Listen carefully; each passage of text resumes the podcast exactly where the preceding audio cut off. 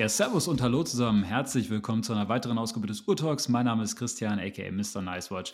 Und ich darf mich heute freuen, mal wieder mit meinem Kumpel Raff eine Folge aufzunehmen.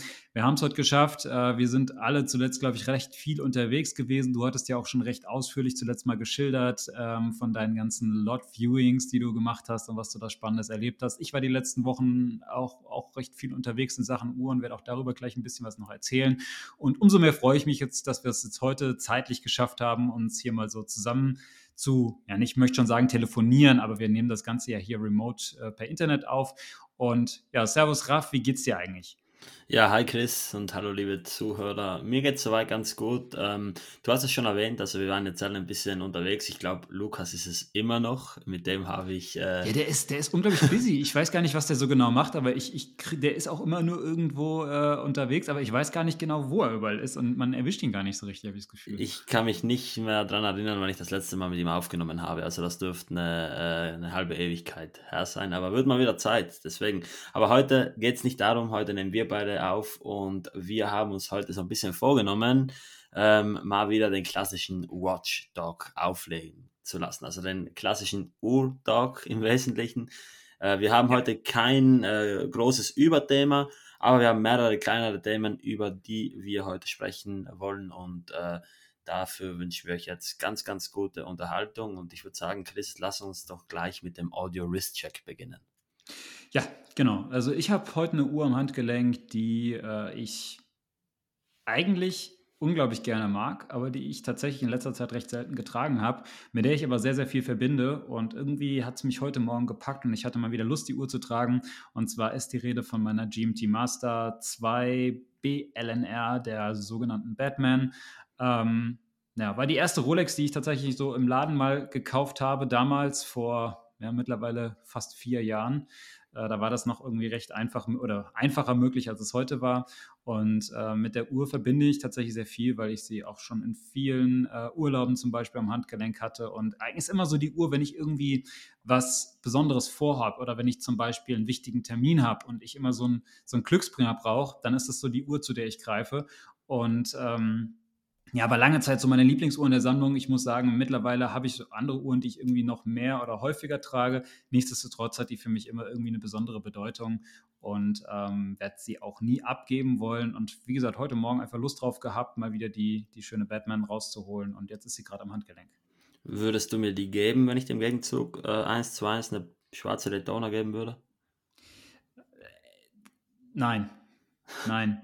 Also es, es wird mir äh, tatsächlich, das ist, also manchmal stellt man sich ja so Fragen und ich bin so ein Mensch, ich stelle mir häufiger so Fragen. Ne? Also so gerade, ich gehe so meine Sammlung manchmal so durch und überlege so, ja, welche Uhr würde ich denn für welche Uhr abgeben? Gerade so Uhren, an denen man sehr emotional hängt. Also ich habe so Uhren, von denen kann ich mich recht gut trennen, wo ich sage, okay, ist cool, die gehabt zu haben, aber wenn die jetzt nicht mehr da sind, dann ist, geht jetzt auch die Welt nicht unter. Und dann hast du halt Uhren, wo du auch wirklich emotional dran hängst und das ist halt eben so eine.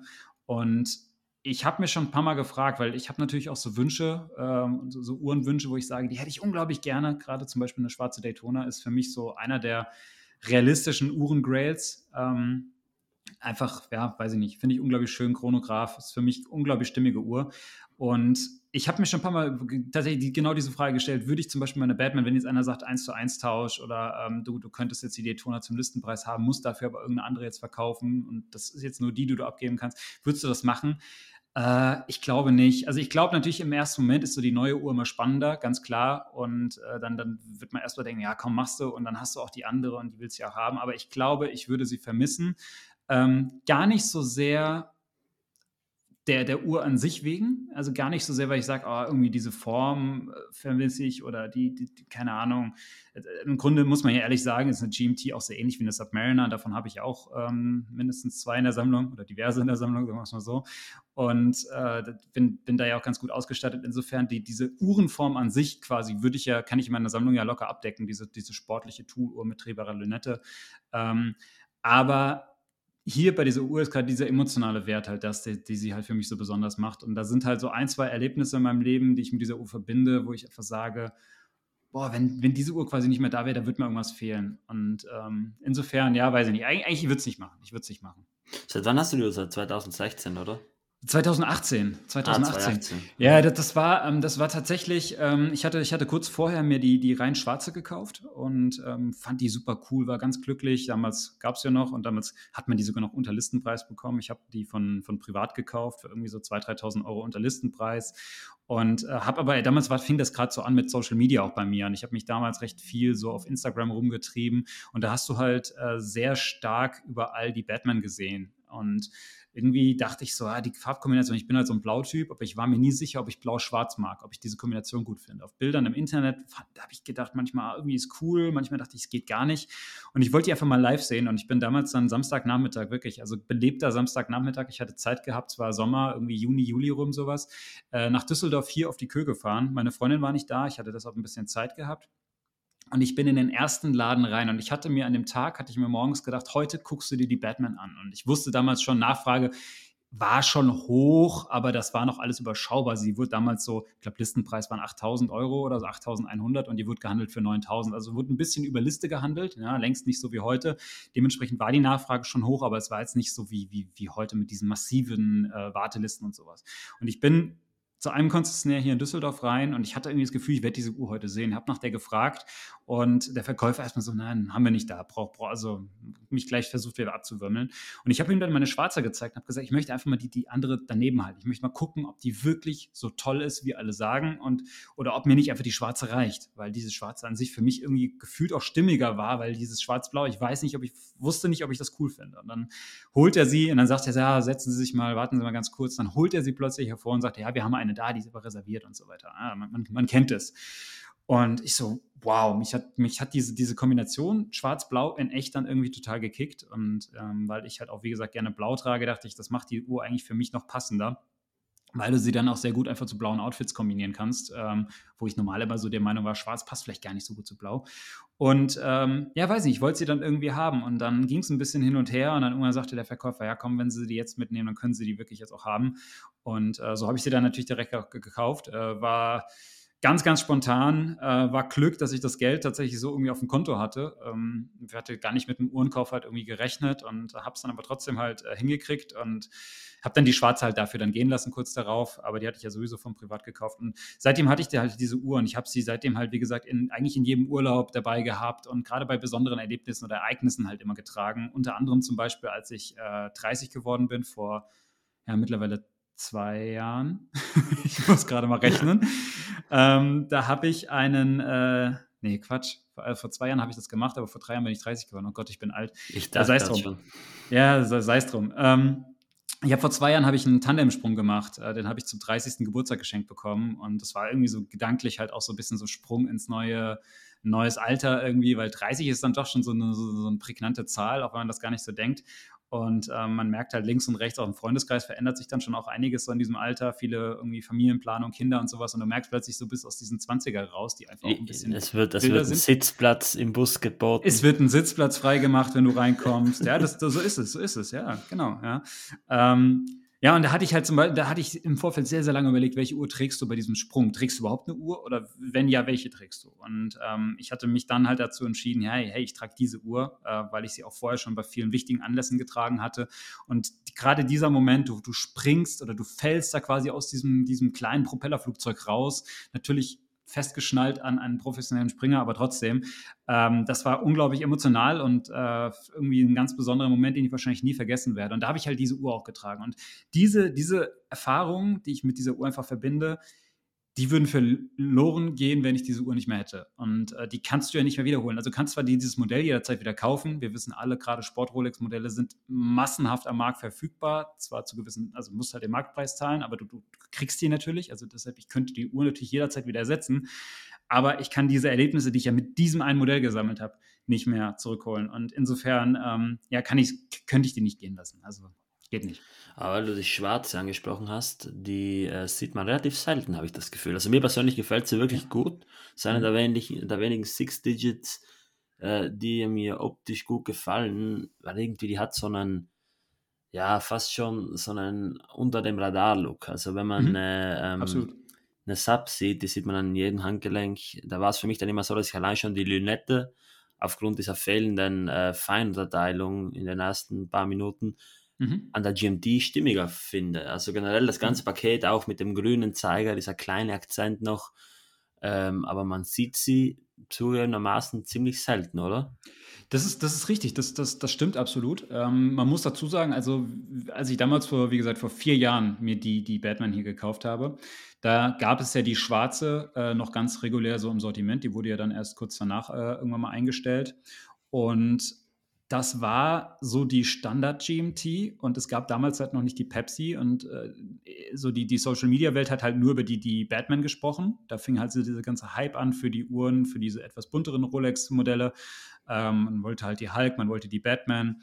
Man hat sich auf alte Pepsis schon besonnen und sowas. Das, das fing halt damals alles an. Und da gab es halt diese, die klassische schwarze GMT gab es noch relativ gut so überall zu bekommen. Die stand zum Beispiel auch hier in Düsseldorf oftmals auf der Kö mittags im Schaufenster und nicht wie heute mit Exhibition Only, sondern du konntest halt einfach mitnehmen, genau wie du eine schwarze Sub halt immer mitnehmen konntest. Das war so das, so das Standardmodell, was relativ gut verfügbar war. Ähm, und die ist dann aber komplett so aus dieser Aufmerksamkeit verschwunden, für mich gefühlt, als dann zum Beispiel dann die Pepsi eingeführt wurde. Ich weiß gar nicht, war das 2018? 18, 18, 18. ja. Genau, als die dann irgendwie eingeführt wurde, hat sich plötzlich alles nur noch auf die Pepsi fokussiert. Dann gab es die Batman noch, so das waren die zwei, die irgendwie jeder wollte. Dann, ja, keine Ahnung, und dann ver verlor man die so ein bisschen aus dem Blick, ne? Und dann wurde sie auch sowieso auch eingestellt. Und, die wurde ähm, 2018 eingestellt, wenn ich nicht täusche, oder? Wurde die sogar 2018 eingestellt? Ich glaube schon, dass die mit Einführung der Pepsi ein, äh, eingestellt wurde. Dann gab es ja nur noch die Pepsi und die ähm, Batman. Wenn ich mich jetzt nicht täusche. Ja, also irgendwann mal ein Dreh, ich weiß nicht, ob es 2018 oder 2019 war, wo sie eingestellt wurde, aber sie wurde kurz danach eingestellt, schon richtig, ja. Und ähm, also es gab so eine Zeit, da war da die, diese Überschneidung. Auch die, auch die Batman war ja quasi mal raus und kam dann ja als aktualisierte Variante wieder. Ähm, irgendwo in diesem Dreh war das. Aber ist egal. Ähm, auf jeden Fall. Und seitdem ist die aber auch so ein bisschen ähm, aus, der, auf dieser aus, aus dieser Aufmerksamkeit irgendwie verschwunden und ähm, ja, ist an sich eine unglaublich stimmige Uhr, also wirklich. Und äh, tatsächlich muss man auch sagen, so gerade wenn du jetzt sagst, du möchtest eh was Schwarzes, ähm, da greifen die meisten dann ja irgendwie zu einer Sub. Da ist vielleicht dann sogar die, die klassische schwarze GMT eigentlich sogar die coolere Variante. Also gerade auch mit diesem grünen Absolut. Akzent am Zeiger und so ist das irgendwie, das, das macht schon was her. Also ist schon ein cooles Ding. Und jetzt haben sie ja dieses Jahr die, die, die neue vorgestellt, die, ja, wie, wie sie so oft genannt wird, die Sprite. Können wir auch gleich mal drüber sprechen. Hatte ich nämlich die Chance gehabt, im Handgelenk zu haben letztens, aber ähm, die ist ja vom Konzept dann doch auch wieder ein bisschen was anderes. Ich versuche mich gerade daran zu erinnern. Also es war auf jeden Fall 2018, wo die Pepsi vorgestellt wurde. Das weiß ich noch genau. Ich bin damals auch im Pausenhof gewesen und habe diesen Trailer gesehen mit diesen mhm. einzelnen äh, Jubiläet-Gliedern, die so zusammengeflogen sind. Ähm, ich, glaub, ich glaube, dann war es aber so 2018, da war dann noch nicht, ähm, also da gab es dann noch die alte Batman und dann gab es die neue Pepsi. Es gab auf jeden Fall diese Übergangsphase. Ja, weil 2019 wurde die neue Batman vorgestellt. Genau, man hatte dann immer spekuliert, dass ah, jetzt die. Okay, ja, es, ist, es war so, man hatte praktisch keine Zeit, wo es keine Batman gab. Genau, so, genau. Es richtig. kam nur die, die Jubiläe-Batman und dann kam aber 2020 die ähm, Oyster Batman zurück. Und ich glaube, genau, und ich glaube, mit Einführung der Jubilee Batman äh, hat man die schwarze genau, und, die, ja. und, die, und die, die alte Batman erstmal eingestellt. Da kam die genau, raus, also genau. dann gab es keine GMT am, mhm. am Oyster und dann genau, hast du gesagt, ab 2020. Ich erinnere mich wieder, ja, weil es war 2018 so, dass man im Katalog die Batman und die ähm, schwarze nebeneinander hatte und mhm. die Separat. Pepsi auf einer eigenen Seite. So genau. genau so genau, ist es gewesen. Genau. Und die hatte dann schon die neue Referenz, also die 12 vorne und nicht die 11. Genau. Äh, und das aktualisierte Werk. So, genau so war das gewesen, ja, richtig. Ja. Ja, also auf jeden Fall. Und, und dann seitdem, also seit Einstellung ist die so ein bisschen, hast du schon recht, die Schwarze so ein bisschen aus dieser Aufmerksamkeit, äh, aus der allgemein irgendwie verschwunden. Aber es ist eine, es ist eine schöne Uhr, also wirklich, keine, keine Frage. Und das ist, wenn man so ein bisschen ja, klar, ich meine, das ist klassischer Rolex-Look. Also deshalb Understatement ist immer so eine Sache, aber an sich ist sie eine recht unaufdringliche Uhr und ähm, ja, trotzdem eine schöne Uhr. Sie hat halt nicht diesen Sub-Charakter. Also die ist nicht ja. so wie die Submariner. Und das war ja auch damals mitunter einer der ersten Uhren, die so aus dem Nix, aus dem Nix ist falsch, aber die einfach so ähm, fast schon ein bisschen ein bisschen beabsichtigt äh, dann eine, eine, Preissteigerung hingelegt haben, weil als die dann eingestellt wurde, damit hat ja gar niemand gerechnet, weil alle haben gesagt, ja nein, die bleibt auf jeden Fall im Sortiment. Das ist die Ja. klassische schwarze GMT, die wird es immer geben. Ähm, gleich wie man das ja von der Submariner so äh, kennt. Und als sie dann eingestellt wurde, hat man schon gesehen, dass die dann relativ schnell, die war eigentlich immer so unter 10.000 erhältlich und die hat dann relativ schnell die, ja, 10, 12, 13.000 Euro Marke geknackt, kann ich mich erinnern. Ja, das stimmt. Die, die sind dann preislich hochgegangen. Ähm, Mhm. da, da hast du vollkommen recht. Und äh, ja, war, war natürlich überraschend, als sie dann eingestellt wurde. Und bis heute gibt es sie ja eigentlich ja nicht mehr. Und wie gesagt, jetzt, jetzt hat man natürlich ja Rolex dieses Jahr jetzt eine quasi ihre die, die, die Uhr quasi neu aufgelegt, aber jetzt halt mit der schwarz-grünen Lunette. Ansonsten hast du natürlich jetzt wieder diesen grünen GMT-Zeiger und jetzt aber halt komplett auf äh, Destro, wie er im Italienischen sagt, richtig? Auf, also auf die, auf die Genau. Linkshänder-Variante äh, ausgelegt. Ich, ich greife jetzt mal kurz vor, Ralf, bevor du mit deinem Audio Wrist Check weitermachst, weil es wahrscheinlich gerne. ganz gut zu dem Thema passt, ja. Ähm, und wir, wir hatten ja auch in der Sonderfolge über, über bei den Watches and Wonders Rolex-Neuheiten schon über diese Uhr gesprochen. Und es war natürlich dieses Jahr, glaube ich, schon eine der großen äh, Überraschungen, wenn man es mal so sagen kann. Also wenn man von Rolex überhaupt Überraschungen erwarten kann, dann, dann war das sicherlich eine Überraschung. Ähm, und äh, ja, die, die Uhr polarisiert auf jeden Fall. Und ich, sie ist jetzt auch erstmalig ausgeliefert worden. Also man sieht sie jetzt auch vereinzelt in den Läden beziehungsweise in den Schaufenstern, aber natürlich immer nur als äh, nicht verkäufliches Ausstellungsexemplar. Ähm, aber es ga, ist jetzt wohl so gewesen, dass Rolex so die erste Charge jetzt halt an die Händler geliefert hat. Es gibt jetzt auch, gerade wenn man sich in Social Media umtreibt, gibt es die ersten Sammler, die äh, schon eine in, in ihrer Sammlung haben. Auch äh, einige Fußballer hat man jetzt schon mit der Uhr am Handgelenk gesehen. Ich hatte gestern ein Bild von Slatan Ibrahimovic zum Beispiel gesehen, der sie getragen hat, auch schön am rechten Arm, so wie sich das gehört. Und ähm, ja, so habe ich sie jetzt tatsächlich vorgestern ähm, auch in einem Schaufenster hier bei dem Juwelier um die Ecke in, in Oberhausen gesehen und ähm, bin dann natürlich sofort rein. Ich hatte ein bisschen Zeit gehabt und wollte sie auch unbedingt mal anprobieren. Und die, die, die Mitarbeiter waren echt nett. Ähm, ich hatte erst gedacht, oh Gott, die sind jetzt schon wieder genervt, weil der nächste nach Rolex fragt. Aber es war morgens um 10 und deshalb war da eh nichts los in dem Laden. Und ähm, ja, war ganz spannend. Also ich, ich, ich, ich habe die Uhr in der Hand gehabt und ähm, ich bin immer noch nicht sicher, was ich wirklich davon halten soll. Ähm, man muss ja dazu sagen, ähm, Kompliment, sagen wir so, ich, ich fange mal mit den positiven Aspekten an. Das, das Gute an dieser Uhr ist, wenn du so wirklich dieses, dieses Linkshänder-Konzept ähm, dir anschaust, dann hat das Rolex das wirklich sehr konsequent gemacht. Also Datum auf, auf der 9 Uhr Seite, ähm, natürlich die, die, die Krone auch auf der 9 Uhr Seite und damit halt wirklich beides perfekt auch auf, auf Linkshänder ausgerichtet. Wenn du das Datumsfenster rüberschiebst, musst du natürlich auch die, die Datumsscheibe äh, verändern. Also auch das haben sie ja alles, alles konsequent gemacht. Insofern hat man hier nicht so dieses hybride Modell, wie das Tudor zum Beispiel hatte äh, bei der Pelagos, äh, wo du die, die Krone zwar auf der, auf der äh, 9 Uhr Seite hast, aber das Datum auf der 3 Uhr Seite. Ähm, warum ist das Datum auf der 9 Uhr Seite wichtig? Das ist eigentlich halt, wenn du die Uhr jetzt am, am rechten Arm trägst, so wie sie halt gedacht ist, und zum Beispiel jetzt der, der Ärmel äh, zur, zur, über diese Uhr rüberrutscht, kannst du das Datum halt immer noch, immer noch lesen, sofern halt nicht die Uhr komplett durch den, durch den, den, den Ärmel ähm, des, des, des Pullis oder des Hemdes oder was auch immer bedeckt ist. Ähm, und insofern ist das eigentlich schon das, das aus meiner Sicht stimmige und passende Konzept, was jetzt hier Rolex gemacht hat und dafür Kompliment. Also deshalb finde ich es gut, dass es jetzt nicht irgendwie so, so halbherzig umgesetzt ist. Aber man muss auch sagen, wenn du jetzt tatsächlich gewohnt bist, eine Uhr am linken Handgelenk zu tragen, und das, das ist halt bei mir einfach so. Ich bin jetzt dazu natürlich auch noch auch Rechtshänder, wodurch es halt auch relevant ist, wenn du die Uhr links trägst, dass du die Krone auf der rechten Seite hast, damit du sie mit der rechten Hand auch wirklich sauber bedienen kannst und stellen kannst und gleichzeitig halt noch siehst, was auf dem Zifferblatt passiert. Ähm, da muss man halt sagen, dass die Uhr wirklich unpraktisch ist. Also wenn, wenn, wenn du sie links tragen willst, finde ich sie einfach unpraktisch und äh, holt mich dann tatsächlich gar nicht ab. Ich müsste sie rechts tragen. Ich hatte sie auf Bildern, man, man kann es bei mir, wer mir auf Instagram folgt, auch mal anschauen. Ich hatte sie auf Bildern dann auch mal am rechten Arm getragen. Das fühlt sich ganz ungewohnt an. War für mich auch ungewohnt, mal so einen Wristshot auf der falschen Seite zu machen. Ähm, und da ist sie dann stimmig, da passt sie zum Konzept, aber ich bin einfach kein Typ, der Uhren rechts trägt. Also tut mir leid, es ist nicht, es ist nicht meins. Und äh, für mich gehört eine Uhr auf die linke Seite, äh, auf, auf den linken Arm. Das ist irgendwie einfach Gewohnheitssache.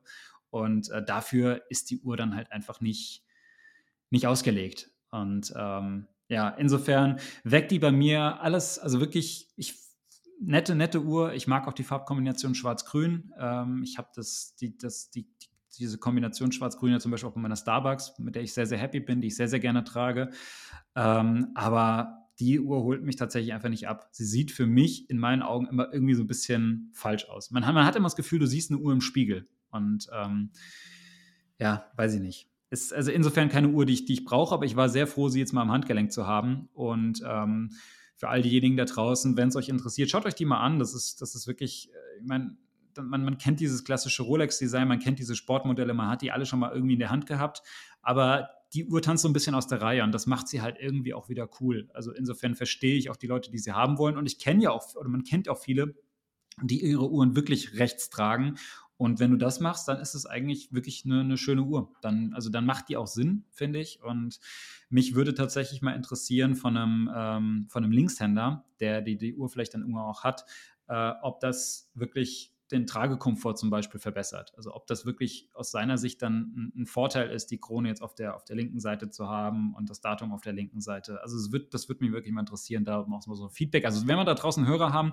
die Linkshänder sind und die, die diese Uhr haben oder sie zumindest schon mal am Handgelenk hatten, gern da mal Feedback geben. Äh, würde mich interessieren, ob das für einen Linkshänder wirklich ein, ja, ein, ein Fortschritt ist zu vielen anderen Uhren, die es da draußen gibt. Ja, also das äh, Komische an der ganzen Sache ist ja, dass man darauf schließen könnte, dass die Uhr, wenn sie jetzt irgendwie nicht Rolex wäre, äh, ja gegebenenfalls sogar ein Ladenhüter sein könnte, weil ja wahrscheinlich auch viele Linkshänder die Uhr rechts, äh, beziehungsweise ja, ne, viele Linkshänder die Uhr links tragen.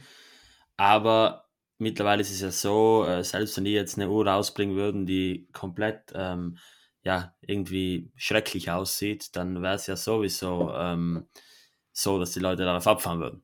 Egal Rolex, was. Rolex egal kann was, alles rausbringen. Ja, weil es einfach äh, mittlerweile ja. so ist, dass ähm, ja, dass das wieder diesen Kultcharakter hat. Und äh, aus, aus anderen, ähm, also in Bezug auf die, auf die ganze Datumsthematik, ja, da ist es halt so, natürlich musste da jetzt eine andere Datumsscheibe verwendet werden. Also wenn man jetzt das Uhrwerk dreht, gedanklich einfach einmal die Krone ähm, um 180 Grad auf die andere Seite, dann bleibt das Datum ja identisch, wenn man es auf der anderen, also auf derselben Position lässt.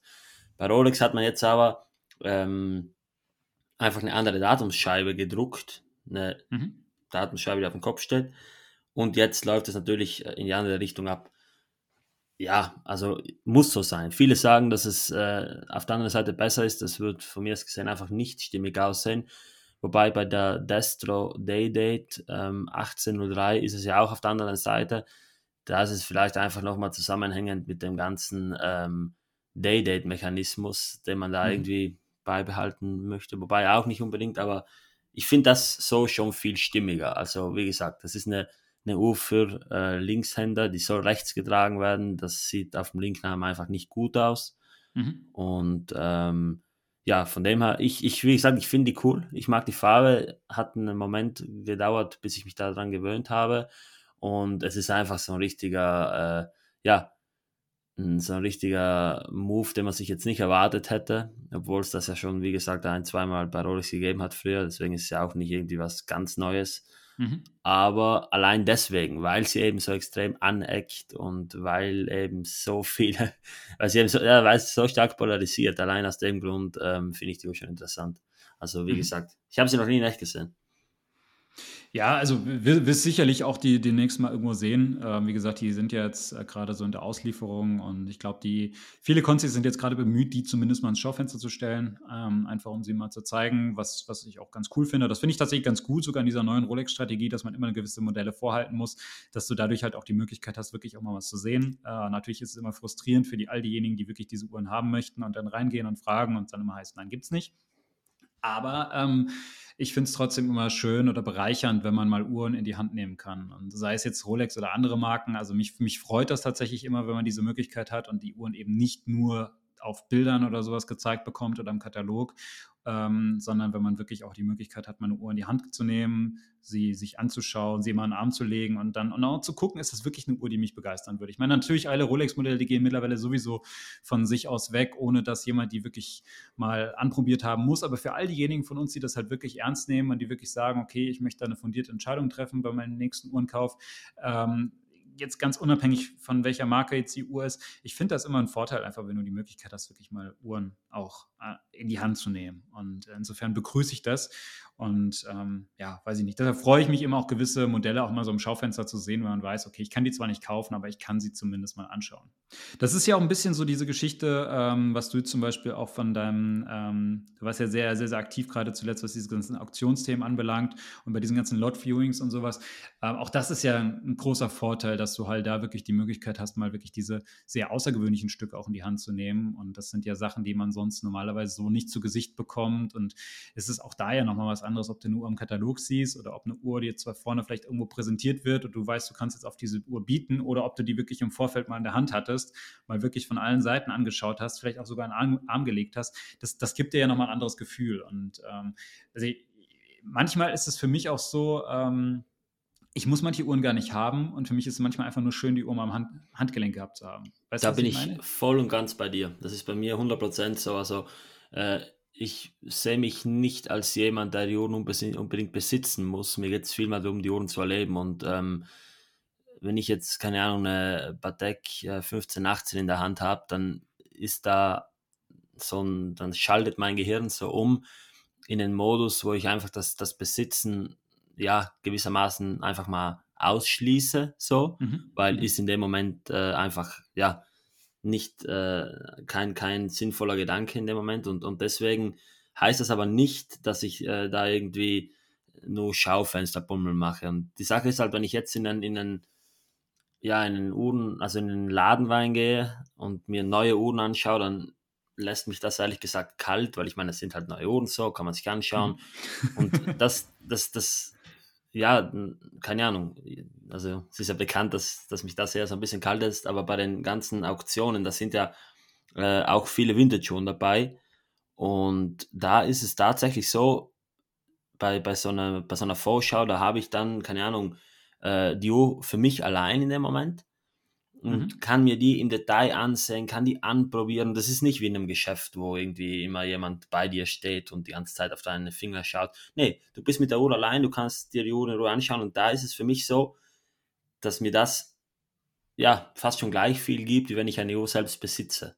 Weil mhm. einfach auch die ganze Recherche, das, äh, das Kontrollieren, wo die Uhr sonst versteigert wurde, die Historie, die, die Qualität anschauen, wirklich mal mit der Lupe jeden einzelnen Index untersuchen ähm, du, ich wiederhole mich, glaube ich, in den letzten fünf Folgen kontinuierlich, aber ich kann es nur immer wieder sagen. Also, äh, wer Vintage, gerade Vintage-Uhren erleben will, der muss zu einer Auktionsvorschau. Also, ja, besser kann man den nicht erleben, außer natürlich, wenn einem die Uhr gehört und man das äh, immer machen kann, aber natürlich bei so einer großen Auswahl und so einem äh, Umfang und so einem Spektrum geht es nicht anders. Mhm, absolut, absolut. Also deshalb, ähm, deshalb war das für mich jetzt zum Beispiel auch jetzt nochmal kurz dazu, zu der, zu der neuen GMT jetzt zurückzukommen, für mich auch wirklich ein Highlight, diese Uhr jetzt einfach mal am Handgelenk gehabt zu haben. Ähm, einfach, weil ich weiß jetzt, worüber ich rede, wenn ich, wenn ich von dieser Uhr rede. Und das gibt mir halt schon unglaublich viel. Und ich, ich habe gar keinen, ich habe gar nicht das Gefühl, dass ich diese Uhr brauche. Also wirklich, ich, an alle Konzessionäre da draußen, wenn ihr sie habt, ihr braucht mich nicht anrufen. macht, macht eh keiner, aber sei es drum. Ähm, ich habe gar kein Bedürfnis, diese Uhr zu haben, aber es war mir unglaublich wichtig, diese Uhr mal am Handgelenk gehabt zu haben. Gerade jetzt bei dieser, mit der Krone links und so weiter, um das einfach mal zu wissen, wie das ist und sie dann am rechten Arm mal getragen zu haben, einfach da mal ein Gefühl gehabt zu haben, wie, wie sich das anfühlt. Jetzt weißt du auch, worüber du redest. Und jetzt kannst du die auch dann mit besserem Gewissen kannst du sie kritisieren oder du kannst auch sagen, ich finde sie gut, aber du weißt halt, wovon du redest. Und das ist, das ist mir oftmals wichtig. Und ähm, ja, wie gesagt, also deshalb, mir gibt es oftmals auch sehr viel, einfach gewisse Uhren einfach mal am Handgelenk erlebt zu haben gerne natürlich für eine längere Zeit, aber es manchmal reicht auch einfach nur ein paar Minuten, um einfach mal zu wissen, hey, wie ist es und wie fühlt die sich an? Und dann, dann irgendwie, dann weißt du, wovon du sprichst. Und wir beurteilen immer so viel einfach auf Basis von Bildern oder was wir halt irgendwo in Social Media und sowas sehen. Und das ist halt, ist zwar alles schön und gut und das macht natürlich irgendwie auch, auch Spaß an dem Hobby, aber ähm, am Ende kannst du wirklich nur wissen, wovon du sprichst, wenn du die Uhren auch mal in, im wirklichen Leben erlebt hast. Und das, das ist halt oftmals noch was ganz anderes. Aber ja. ja. Das, das führt jetzt zu weit. Dann schauen wir jetzt mal, ob ähm, irgendein Händler dir die Uhr oder irgendein Konzessionär die Uhr anbietet, weil du sie ja nicht haben willst, nicht genau. haben Dann schauen wir mal, was du, was du dann machst. das, ist, das ist umgekehrte Taktik jetzt, ja. Genau. Raff, was hast du denn am Handgelenk? Wir sind jetzt äh, eigentlich ja immer noch hier in unserem Audio-Wrist-Check. Wir sollten diese Kategorie abschließen. Deshalb, was trägst du denn heute? Das ist heute ein einziger großer Audio-Wrist-Check. Aber du, es ist ja Watchdog. Deswegen, ähm, wir haben keinen Stress. Ich trage heute meine, wie könnte es anders sein momentan, ähm, Gerald Genta B-Retro, also Retro, B-Retro. Und äh, zwar bin ich da immer wieder so ein bisschen ähm, am Rumexperimentieren mit verschiedenen Bändern, denn ich habe jetzt einige coole äh, Deluxe-Bänder, glaube ich, wird das ausgesprochen. Mhm. Und mhm. also die Uhr hat ein schwarzes Ziffernblatt und ich bin ja normalerweise jemand, der eher hellere Ziffernblätter trägt. Und das ist ganz cool. Also, ähm, wenn man die dann mit so äh, Dope-Farben verbindet oder so cremigeren Farben, das macht schon wirklich was her. Und ähm, ja, ich trage es jetzt trotzdem wieder am Metallband, einfach deswegen, weil ich die Bänder auf anderen Uhren jetzt montiert habe. Und es ist nach wie vor eine Uhr, die mich so glücklich macht, einfach deswegen, weil sie so äh, ja, interaktiv ist. Also die ist wirklich sehr, sehr ähm, rewarding. Also man, man wird da wirklich beim Tragen fast schon belohnt, immer wieder dieses Klicken, wenn die Stunde umschlägt. Mhm. Und wenn du drauf siehst, also wenn du drauf schaust auf die Uhr, dann äh, siehst du eigentlich gar nichts. Weil, also natürlich siehst du was, aber es bleibt halt alles stehen. Du hast keine Sekundenzeiger und gar nichts, aber immer mal wieder hast du dann extrem viel Bewegung, wenn eben der Minutenzeiger zurückhüpft und die Stunde ähm, weiterschaltet und das mhm. passiert jetzt auch gerade. Ähm, ja, und ja, ist einfach eine sehr, sehr coole Uhr, ist äh, ja, Gentas Eigenkreation, äh, wo ich persönlich einfach äh, es cool finde, dass die, soweit ich es herausfinden konnte, nicht wirklich äh, von irgendetwas inspiriert ist. Es ist wirklich ein, ein weißes Blatt gewesen und ich meine, Nautilus und Royal Oak und Co. sind ja alle von so ähm, Bullaugen inspiriert. Und mhm. hier hat man wirklich eine Uhr, die einfach äh, wahrscheinlich direkt aus, äh, ja, aus seinem, äh, jetzt hat man es vielleicht gehört, jetzt ist gerade umgeschlagen, umgeschlagen ähm, die, die einfach aus seiner Kreativität heraus geboren ist. Und mit dem Metallband ist auch wasserdicht, äh, wunderschönes, geloschiertes schwarzes Ziffernblatt und die macht einfach Spaß. Und ich habe tatsächlich letztens ähm, in Genf auf einer Uhrenmesse in diesem Eisberg, glaube ich, hieß dieses Lokal. Da war so eine, so eine Messe mit Uhren, Ziffernblättern, Büchern, Boxen, also so ein richtiges kleines äh, Paradies. Da habe ich tatsächlich ganz, ganz viele Ziffernblätter für die Uhren gefunden. Unter anderem auch ein Lachsblatt mit diesen großen verschnörkelten Zahlen. Und das war auch sehr, sehr günstig. Ich glaube, da hat nur 100 Euro dafür verlangt. Ich hätte es auch okay. mitgenommen, aber es hatte eine äh, goldige Stundenfensterumrahmung, das heißt, das war ein Blatt von einer Goldvariante. Mhm. Und natürlich hätte man das Stundenfenster rausdrücken und weiß vergolden können. Aber ich wollte dann ehrlich gesagt auch nicht rumbasteln und ich bin ja vollends happy mit dem schwarzen Ziffernblatt. Also ich finde, dass diese verschnörkelte das Version. Schön. Das sieht auch gut aus, finde ich. Ja, ich bin wirklich, also ich finde, dass diese verschnörkelte Version da nicht so gut rankommt. Ich hätte sehr, sehr, sehr, sehr viel Lust auf eine ähm, Balmut Ziffernblatt-Variante noch. Ich habe gesehen, dass ähm, bei Chrono 24 noch eine drin ist, aber die hat dann keine Giloschierung. Macht nichts. Es gibt auch die Bermud-Ziffernblätter mit Giloschierung bei den Ohren. Das ist dann ganz, ganz wild, weil du hast dann dieses Schimmern im Licht und noch das Schimmern vom Balmut. Also wunderbar.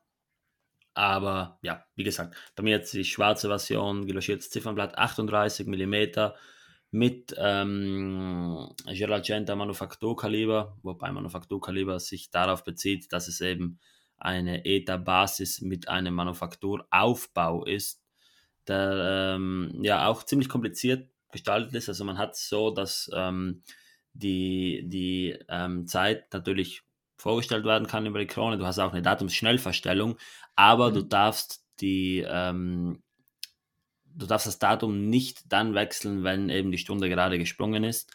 Solltest du das trotzdem machen oder solltest du zum Beispiel die Stunde zurückdrehen, dann, das kannst du natürlich machen, aber dann hüpft die, äh, also du kannst die Minute zurückdrehen, aber die Stundenscheibe hüpft dann nicht.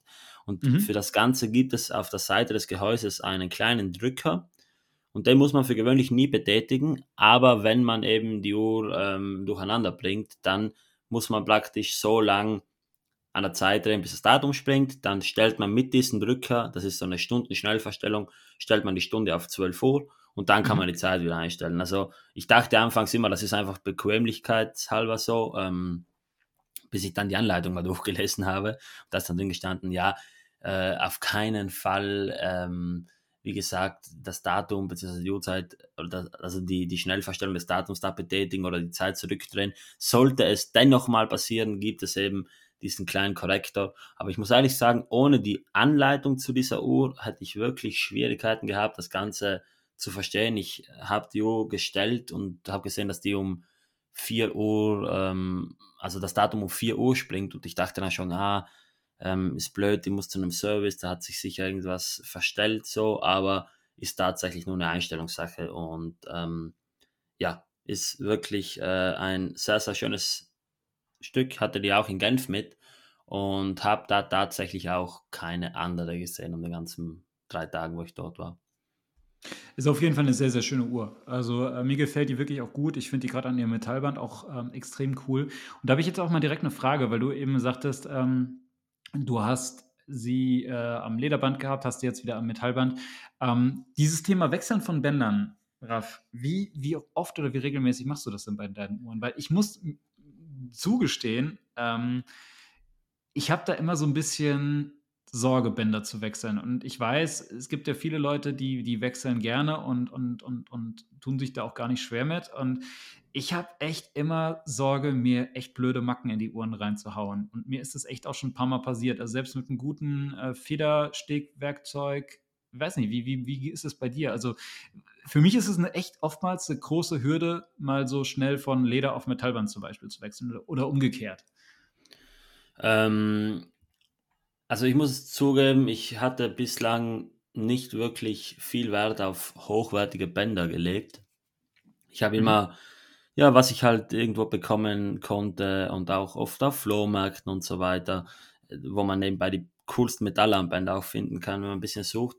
Und ich habe schon immer sehr, sehr gern gewechselt. Also immer, wenn mir eine Uhr irgendwie ja, so ein bisschen langweilig äh, vorgekommen ist. Nach einer gewissen Zeit habe ich mal das Band gewechselt, auch mal ein bisschen ausgefallenere ähm, Kombinationen.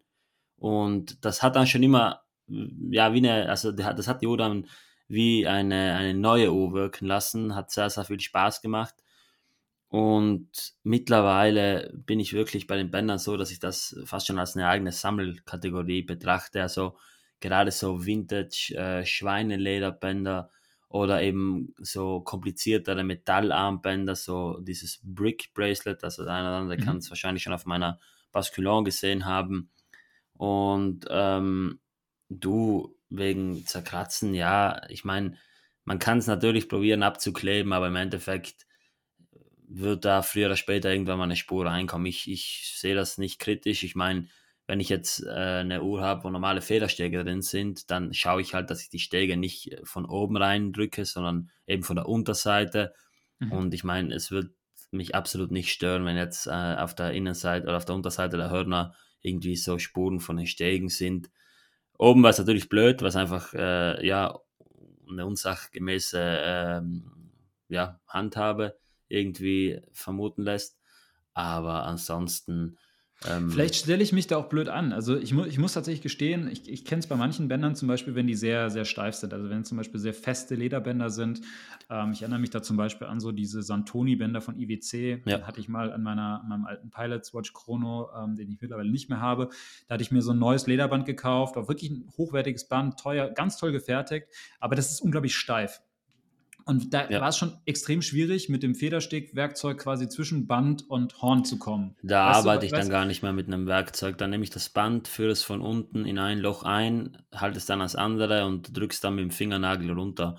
Und wenn ich es rausmache, dann für gewöhnlich, hängt jetzt natürlich auch ein bisschen von der Uhr ab, aber dann mag ich auch meistens mit einem Messer. Also ich fahre dann einfach mit einem Messer zwischen Band und Horn rein, ziehe das Band dementsprechend weit genug nach unten und halte mir das dann schön unten und schaue einfach, dass, dass der Stift nicht wegfliegt beim, beim okay. Auslassen. Aber meistens sind es bei mir sowieso verschraubte Bänder, also auch am Horn. Mhm. Mhm. Ähm, und ja, da ist es dann halt so, dass man gutes Werkzeug haben muss. Also wenn man da abrutscht, ist natürlich blöd.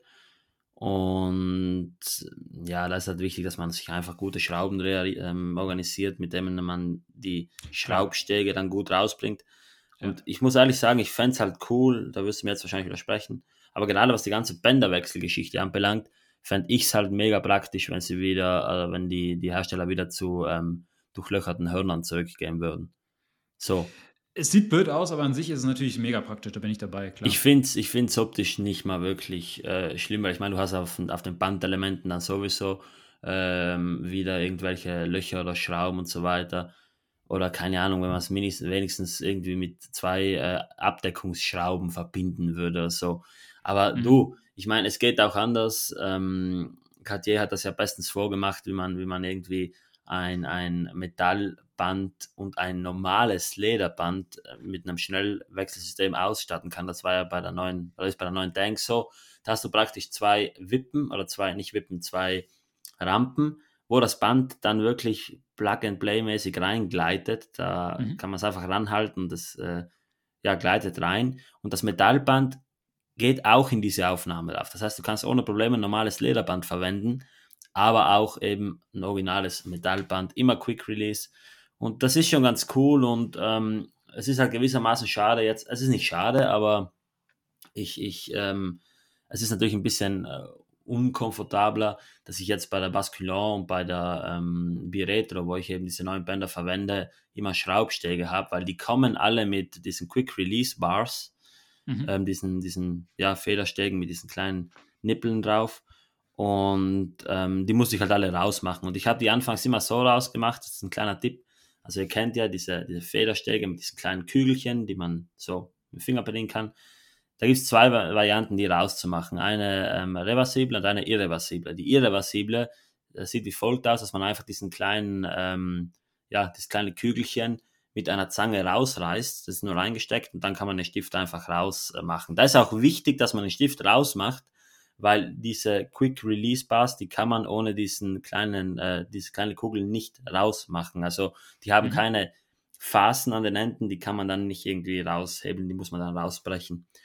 Ähm, deswegen die dann wechseln. Aber die viel, viel ähm, nachhaltigere, nachhaltigere Art und Weise ist es einfach, wenn man das, äh, diesen äh, Pin zurückzieht, ganz und dann irgendwie ähm, das Lederband ein bisschen biegt und den dann durch dieses Loch, wo dieses Kügelchen rausschaut, rausschiebt. So habe ich das gemacht, ist ohne Probleme ähm, umsetzbar und ich mache das für gewöhnlich äh, ja immer. Einfach deswegen, weil ich die, ähm, die meisten 20er oder sogar die alle 20er Ansätze mit äh, Schraubverbindungen habe und es gibt nichts Schlimmeres wirklich als äh, ähm, zu sehen, dass irgendjemand bei so einem Schraubansatz, zum Beispiel ganz oft bei Cartier der Fall ist, einfach einen normalen Federsteg reinhaut, weil das gehört so nicht, das ist locker, das Gewinde äh, wird ja. dadurch abgemurkst und das geht einfach nicht, deswegen, ja.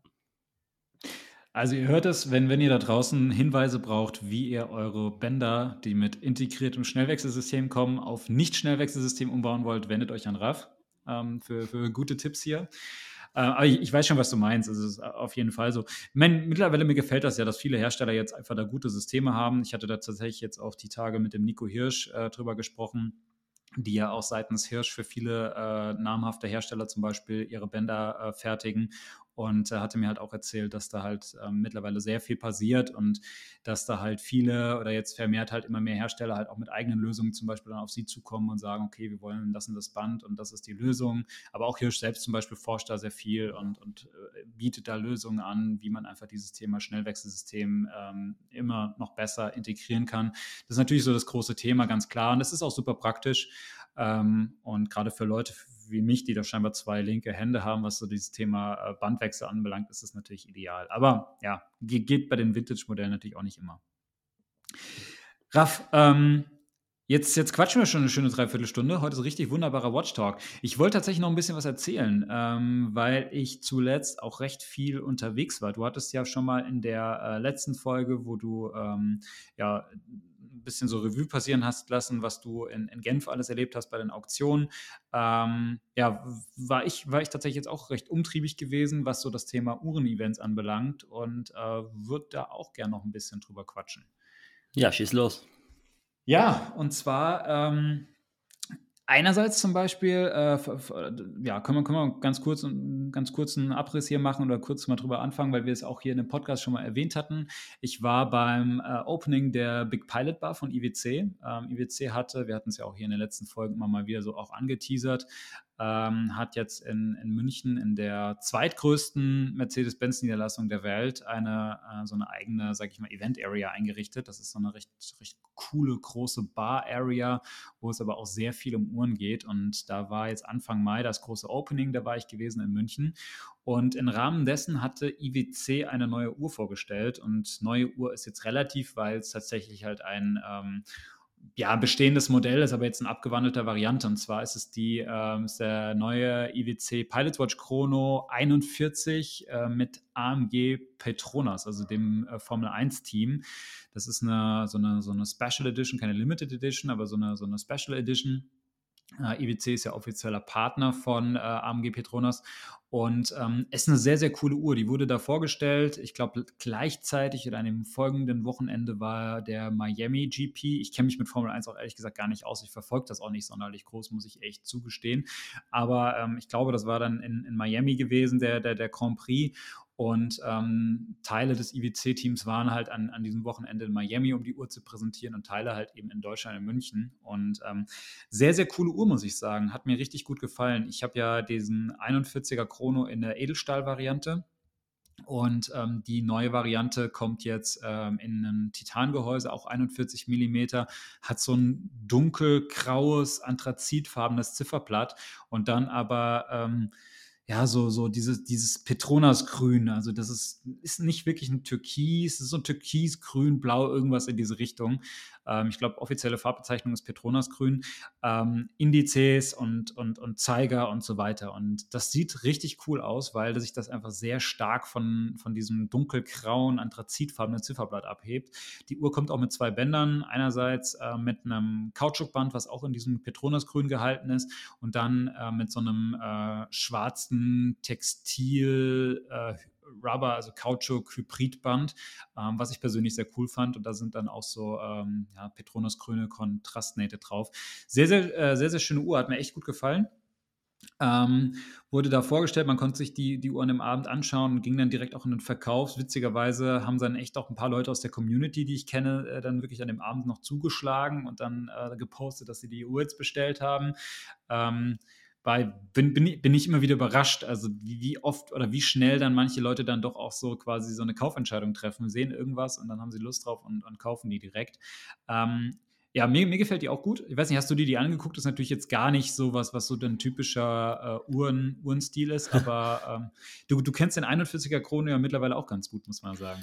Ja, ähm, ist eine grundsolide Uhr, also da kann man wirklich, ähm, ja, also, es ist natürlich nichts für mich. Ich habe die auch am Handgelenk probiert und äh, es wirkt für mich einfach nicht stimmig. Ich finde die 3705 cool, die 3706 auch. Also diese ersten Fliegerchronographen, die haben schon äh, einen coolen Charakter. Aber diese neue äh, Petronas-Version, ja, ist nichts für mich. Also finde ich persönlich nicht cool. Ist eine Uhr, die man vielleicht einmal in der Sammlung oder einmal tragen könnte, so zu einem Outfit, was halt matcht, aber ist nichts, für was ich äh, so eine Summe ausgeben würde, weil es für mich persönlich einfach, ja, ähm, absolut nichts Zeitloses ist. Ja, gut, ist es, ja, gut, zeitlos ist, ist immer so die Frage. Ähm, ist natürlich dieses klassische Fliegeruhrendesign, aber natürlich schon sehr sportlich und modern, jetzt auch gerade durch diese Farbkombination. Äh, mich hat sie irgendwie abgeholt, ich finde sie cool. Ich würde sie mir an einem Titanband wünschen, was es leider nicht gibt, aber ähm, das, äh, das wäre für mich persönlich so ein Highlight. Was auch ganz cool war bei diesem Trip, ich hatte dann ähm, in dem Zuge die, die Möglichkeit genutzt und in München mal die Boutique besucht. Und was mir da echt gut gefallen hat, und das hätte dir vielleicht auch gut gefallen, die hatten ähm, dann eine Ausstellung in der Boutique von alten IWC Porsche Design Uhren. Und das war für mich persönlich, und ich bin ja gar kein Vintage Liebhaber, Sammler, und das waren halt so Uhren so aus den 80er und 90er Jahren, ähm, das war für mich schon ein Highlight gewesen, gerade so diese ganzen alten Titanuhren mal in der Hand zu haben.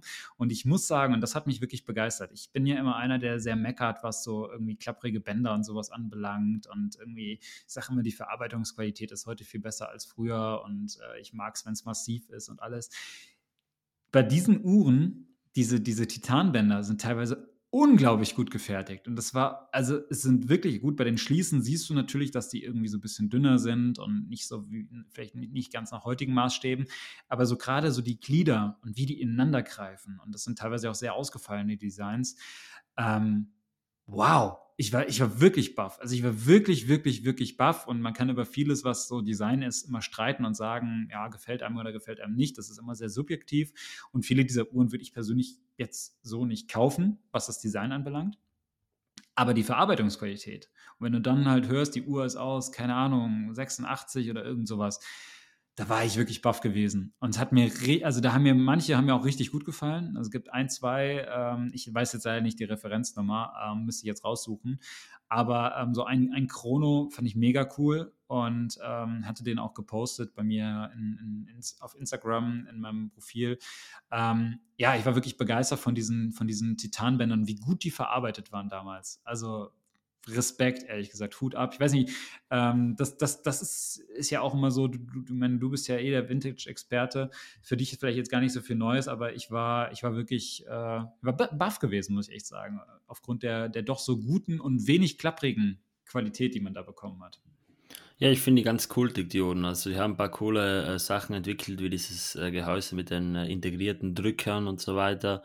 Ja. Und äh, sie sind halt alle immer direkt als Porsche Design äh, zu erkennen. Und ich finde es cool, dass die da es geschafft haben, ja, eine wirklich, wirklich solide, gute Uhrenmarke ähm, rauszubringen, weil normalerweise könnte man ja sagen, ja, Porsche Design ist vielleicht so ein bisschen eine Merch-Marke, aber ist es halt faktisch nicht. Die haben ja damals mit IWC zusammengearbeitet, äh, mit Orfina auch. Und ähm, ja, sind coole Uhren dabei, ist nicht das, was äh, mir jetzt aktuell äh, gefällt, einfach weil ich nicht so der, der, Freund von so sportlichen Uhren bin. Aber mhm. grundsätzlich, also die haben eine, eine wirklich äh, ja, gut zusammenhängende Designsprache entwickelt und das ist auf jeden Fall lobenswert. Absolut. Also ähm, ich habe jetzt nochmal kurz parallel rausgesucht. Also die Referenz, die ich mega cool finde, könnt ihr euch gerne mal angucken, ist die 3702. Also das ist ein ähm, Porsche Design Chrono aus Titan, 42 mm integriertes Armband, äh, sehr stromlinienförmige äh, Designsprache. Und das Armband zum Beispiel unglaublich gut gemacht. Also wirklich, wirklich gut und hat nichts von klapprig, hat nichts von, von irgendwie von so Vintage angestaubt, sondern irgendwie wirkt sehr modern und äh, ich habe die Uhr, also waren teilweise auch Uhren in einem unglaublich guten Zustand. Ähm, da, das, ich war wirklich baff gewesen und äh, das, hat mich, das hat mich tatsächlich ein bisschen begeistert. Also da war ich echt ganz angetan. Das darf ich egal. Ansonsten ähm, ein anderes Event, über das ich gerne noch sprechen würde, und das war jetzt tatsächlich gestern gewesen, wobei jetzt muss man sagen, jetzt kommt die Folge ja an einem Sonntag raus. Also es war nicht am Samstag, sondern es war an einem Dienstag. Wir nehmen jetzt heute an einem Mittwoch auf. Ähm, ich war in der Schweiz, in Zürich, und zwar wurde ich von Breitling eingeladen, ähm, anlässlich des Launches ihrer neuen Breitling Navitimer Cosmonaut. Und das war, ähm, also für mich, Navitimer, wisst ihr ja, ich bin, bin, bin da schon so ein bisschen Fan. Also Navitimer ist für mich immer so eine auch sehr emotionale Uhr. Und als dann die Einladung von Breitling kam, habe ich sofort gesagt, ja, muss ich hin, interessiert mich. Ich wusste nur, es kommt ein neuer Cosmonaut, ich hatte aber noch keine Bilder gesehen. Und ähm, Cosmonaut für diejenigen von euch, die das jetzt nicht wissen, ich, ich hole jetzt mal ein bisschen aus. Ähm, das ist letztlich die äh, abgewandelte ähm, Variante de, des klassischen äh, Navitimer-Chronographen, nur mit einem 24-Stunden-Zifferblatt, beziehungsweise auch mit einem Werk, wo sich der, der Stundenzeiger quasi ähm, in 24 Stunden einmal ums Blatt rum bewegt und nicht in 12 Stunden. Und vielleicht auch zu der Geschichte der Uhr. Die Uhr wurde äh, 1962 von ähm, Breitling oder von damals von Willy Breitling, das ist der Sohn des, des, des, ähm, ja, des, des Firmengründers, ähm, damals quasi entwickelt und zwar auf Anfrage des äh, NASA-Astronauten Scott Carpenter. Und Scott, Scott Carpenter war äh, in den 50er Jahren ein ähm, Air Force-Pilot gewesen, also klassischer Pilot, Flieger und hatte in den 50er Jahren bei der Air Force auch Navitimer getragen, beziehungsweise auch seine Pilotenfreunde oder so, die das da war. Damals der Navitimer war halt wirklich so eine klassische Fliegeruhr, die halt auch viel im Militär wirklich auch getragen wurde. Und ähm, er war deshalb auch von der Navitimer überzeugt, auch gerade mit dieser Rechenstieber-Lünette. Das war natürlich eine Uhr, die absolut auf Einsatz getrimmt war und das auch für, die auch wirklich für Piloten auch damals noch, noch richtig war und relevant, äh, relevant einfach war, auch gerade durch die Möglichkeit, halt da gewisse Kalkulationen zum Beispiel beim, beim Flug zu machen.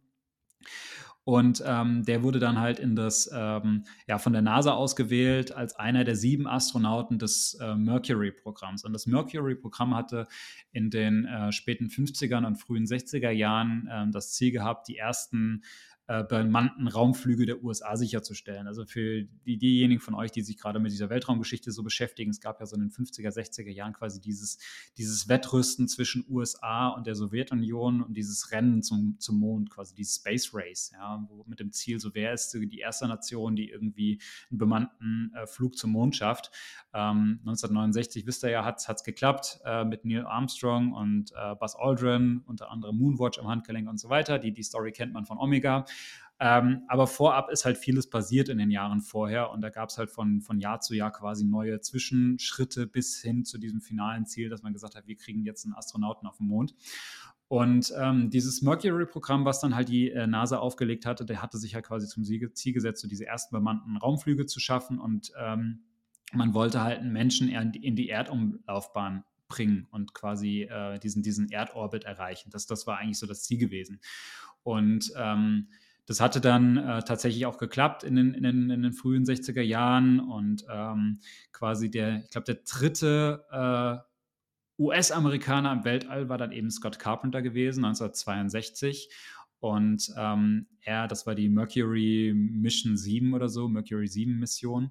Und er hatte halt im Vorfeld dieser Mission äh, Breitling äh, angeschrieben, weil Ziel dieser Mission war, er sollte drei Erdumrundungen in, in dieser Aurora-Kapsel, ähm, das war diese Raumkapsel, die, die halt, die dafür entwickelt wurde, ähm, quasi durch, durchführen. Und er hatte im Vorfeld Breitling angeschrieben, hat er gesagt, hier passt auf, ähm, ich bin seit Jahren begeisterter Träger eures Navitimers, weil ich früher bei der Luftwaffe war.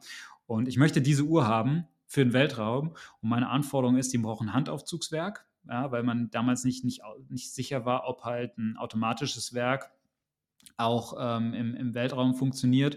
Und er hat aber auch gesagt, ich, ich brauche da ein 24-Stunden-Zifferblatt, weil ich muss ähm, mit einem Blick sehen können, wie viel Uhr es jetzt ist und brauche diese Tag- und Nachtunterscheidung. Also ich muss halt wissen, ähm, wo, also ja, bei einer normalen 12 Uhr Anzeige ist es ja, oder bei 12 Stunden Anzeige weißt du ja nicht, ist jetzt, keine Ahnung, 12 Uhr nachts oder 12 Uhr ähm, mittags. Und ähm, das, das war halt seine Anforderung. Und ähm, es gab ein relativ enges Zeitfenster und äh, Willy Breitling hat sich dann die Aufgabe gemacht. Die haben natürlich gesagt, klar, für die war das interessant. Ähm, und haben gesagt, ja, wir, wir, wollen, äh, wir wollen ihn da unterstützen und haben dann rela in relativ kurzer Zeit einfach das, das, das Werk, ähm, was man in dem Navitimer hatte, so modifiziert. Ich glaube, das geht letztlich einfach dadurch, dass du irgendwie ein größeres Stundenrad oder sowas verwendest. Wahrscheinlich weißt du das jetzt äh, aus technischer Sicht besser. Ähm, aber haben es auf jeden Fall in, in, relativ kurzer Zeit so modifiziert und das Zifferblatt angepasst. Und äh, Breitling hatte kurz vorher auch den Namen Kosmonaut ähm, sich registrieren lassen und ihm dann quasi diese Uhr zugeschickt. Und ähm, er, wie gesagt, halt überzeugter Navitimer-Fan. Ähm, man war dann ganz glücklich, diese Uhr zu bekommen, hatte dann zum Beispiel auch noch den Wunsch gehabt, dass die Tachymeter-Skala, die man auf dem Navitimer-Zifferblatt hat, in, wegfällt, weil er sagte, die brauche er halt eigentlich für, für die Raumfahrt nicht, das macht da gar keinen Sinn, ähm, sondern er wollte halt einfach diese, diese 12-Stunden-Anzeige haben, das war ihm halt wichtig und ähm, ja, hat man ihm diese Uhr zugeschickt und die hat er dann tatsächlich 1962 halt auch getragen bei dieser äh, Mercury 7 äh, Mission und ähm, war damit dann die erste Schweizer, jetzt muss man dazu sagen, es ist die erste Schweizer Armbanduhr, die im Weltall war. Und ähm, ja, die, die hat er halt quasi bei dieser Mission getragen. Und ähm, ganz interessanter Fakt war halt, ähm, bei der Rückkehr von quasi aus der Erdumlaufbahn auf die Erde zurück, ist halt diese ähm, Aurora-Kapsel im Meer gelandet. Das war so geplant. Und er ist dann halt da quasi ausgestiegen und da war da irgendwie so ein Schlauchboot, in das er dann rein ist und musste dann auch ein paar Stunden ähm, warten, bis er quasi dann irgendwie von der Navy abgeholt wurde, bis man ihn da aufgespürt hatte, wo er war. Also auch ganz interessant. Breiting hat diese Story gestern relativ äh, umfangreich so erzählt. Ähm, und ähm, Dabei ist jetzt zu dem Problem gekommen, was, was äh, man, man ja immer mal wieder gerne auch über den Navitimer sagt. Der Navitimer ist halt eine schöne Fliegeruhr, es ist halt aber alles andere als eine Taucheruhr. Und die Uhr ist halt alles andere als wasserdicht. Und tatsächlich ist halt dieser Original Navitimer äh, Kosmonaut, den er damals am Handgelenk trug, halt auch dadurch, dass er dann irgendwie so ein paar Stunden da im Wasser war, komplett vollgelaufen und ähm, halt Salzwasser und dann Sonneneinstrahlung und Hitze und alles. Und das Ganze ist halt so, so sehr schnell korrodiert. Und ähm, er hat die Uhr dann an Breitling quasi zurückgegeben. Breitling hat die dann quasi eingezogen und hat ihm eine neue geschickt. Eine, eine, eine saubere, eine, die dann auch funktioniert, die er dann auch wirklich noch lange getragen hat. Ähm, die dann aber nicht mehr im All war. Und diese Originaluhr ist dann halt wieder zurück an Willy Breitling gegangen. Und ähm, Willy Breitling hatte sie dann zu Hause seiner Familie hat gezeigt und hat gesagt, hey, das ist die erste Schweizer Armbanduhr, die im Weltraum war. Und das war für Breitling halt schon eine Sensation und was Besonderes und war sehr, sehr stolz darauf. Und die Uhr ist aber halt komplett angelaufen. Die hat angefangen zu rosten und die hat dann so, ähm, keine Ahnung, so rotbraune Farbtöne, dass das Zifferblatt hat sich verfärbt. Also die, die, die konntest du nicht mehr ablesen.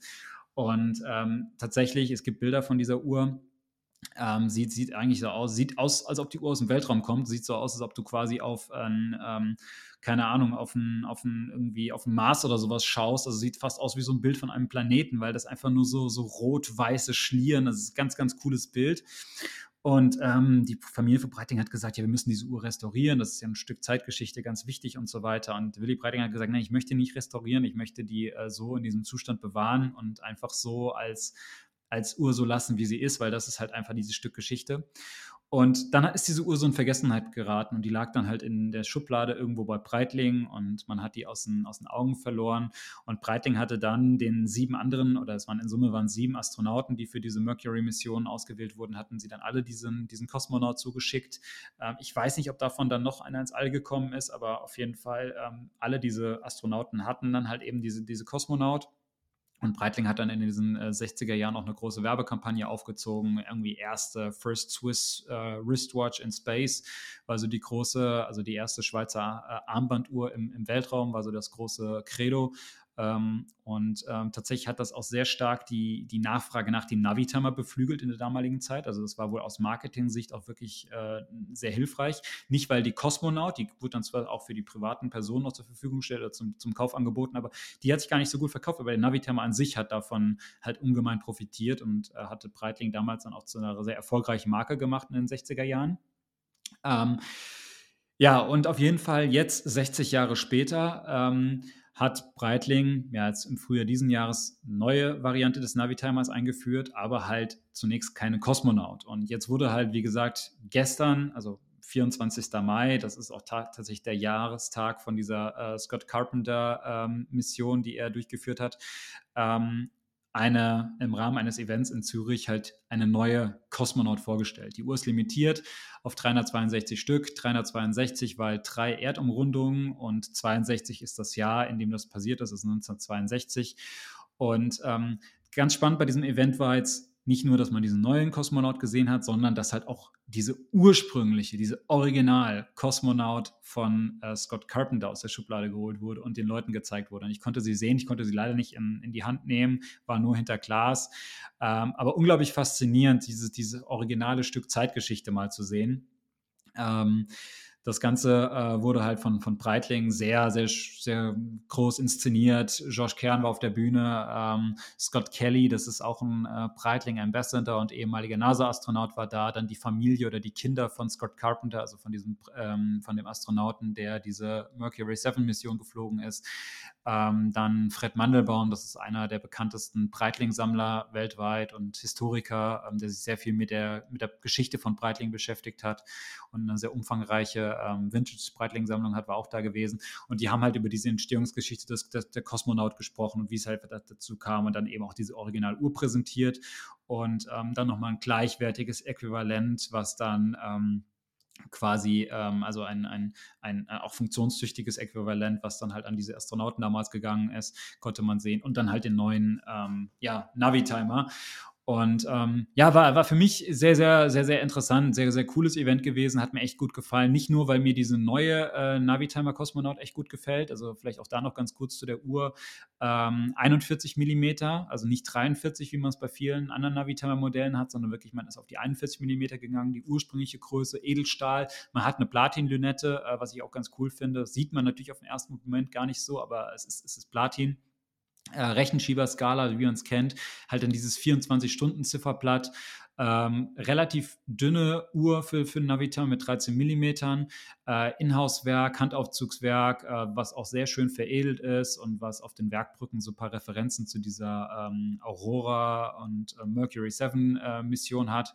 Ähm, also in Summe eine sehr, sehr schöne Uhr, die mir echt gut gefällt. Aber für mich persönlich halt das Highlight wirklich diese Original Navitimer ähm, Cosmonaut zu sehen, die halt so vollgelaufen ist und ähm, ja, weiß ich, könnt, könnt es mal googeln, gibt da sicherlich jetzt mittlerweile einige Bilder online. Also das ist wirklich unglaublich faszinierend, weil es so ein, so ein rot-orange-braun komplett verfärbt, das, das Glas von innen, man sieht das, das Blatt eigentlich gar nicht mehr richtig. Die Uhr ist halt komplett vollgelaufen. Und ähm, ja, war, war aber irgendwie cool, dieses Stück Zeitgeschichte einfach mal live zu sehen. Und das sind so, so Momente, äh, die mich dann auch immer wieder begeistern, weil ich einfach auch so ein Fable habe, einfach für Uhren mit solcher Geschichte. Sowas holt mich irgendwie immer ab. Da bist du voll in deinem Element drin, das merkt man. Ja, ja, absolut, absolut. Also so Uhren mit, mit, mit Historie, das ist irgendwie, oder Uhren, die irgendwie besondere Träger hatten, also besondere Vorbesitzer hatten, das sowas, das holt mich ja ab. Ich meine, ähm, ich habe ja auch schon mal im Podcast schon auch recht ausführlich zum Beispiel über meine Uhr, äh, meine, meine IWC gesprochen, die ähm, früher Yogi Löw gehört hat, ähm, die er bei der Fußball-WM 2010 zum Beispiel auch getragen hat. Äh, und, und solche Sachen, das irgendwie, das, ich weiß nicht, das ist irgendwie für mich immer was Besonderes, weil das, das passt vielleicht tatsächlich auch ein bisschen zu dem Audio-Wrist-Check, ähm, wo ich zum Beispiel jetzt von meiner GMT gesprochen habe, weil Uhren sind halt irgendwie auch Zeitzeugen von besonderen Erlebnissen, von besonderen Momenten. Und sie sind halt irgendwie dem Träger unglaublich nah. Sie sind halt bei, können bei ganz besonderen Momenten einfach dabei sein und äh, irgendwie dadurch halt stumme Zeitzeugen quasi sein und erzählen halt dadurch Geschichten. Und das, das fasziniert mich. Und das ist irgendwie, ich weiß nicht, also das, das hat für mich so einen, so einen absoluten Reiz. Und wenn man nur halt so eine Uhr dann in der Hand hat, wo du weißt, die hat irgendwie so einen besonderen Träger gehabt beispielsweise, ja, dann, dann fragst du dich halt auch, was hat er damit erlebt, was hat er damit gemacht und jetzt gerade zum Beispiel bei diesem Navi-Timer, der ist natürlich, du kannst ihn nicht mehr ablesen, der ist komplett zerstört, wenn wir ehrlich sind, ja, also das, die Uhr ist komplett korrodiert, ähm, und nichtsdestotrotz weißt du, hey, dass diese Uhr war im Weltraum. Ja, die ist dreimal quasi um die Erde rumgeflogen. Und das ist halt schon irgendwie was, äh, was, was Besonderes. Und ähm, weiß nicht, also sowas, sowas holt mich irgendwie ab. Das kann aber auch nicht jeder verstehen. Ja? Aber ähm, deshalb ich halt auch immer so ein bisschen die Augen offen. Ähm, Manchmal findet man auch online, gerade natürlich bei Auktionen. Da, da du musst ja mit auf aus. die Auktion. Ich warte schon die ganze Zeit, ich, das jetzt sagen zu können. Äh, du musst ja. mal mit so einem Lot Ich meine, da ist eine Uhr nach der anderen von einer prominenten ähm, Herkunft und ja, ich, ich sehe dich da gut. Ja, ich, ich weiß, also deshalb, ich, das, das, das sind auch die Sachen, die mich wirklich sehr, sehr reizen würden. Also ähm, sowas mal dann so in der Hand zu haben und ähm, mein Problem ist dann, dass ich dann halt Lust hätte, die zu kaufen. das Budget das wahrscheinlich nicht mitmachen würde.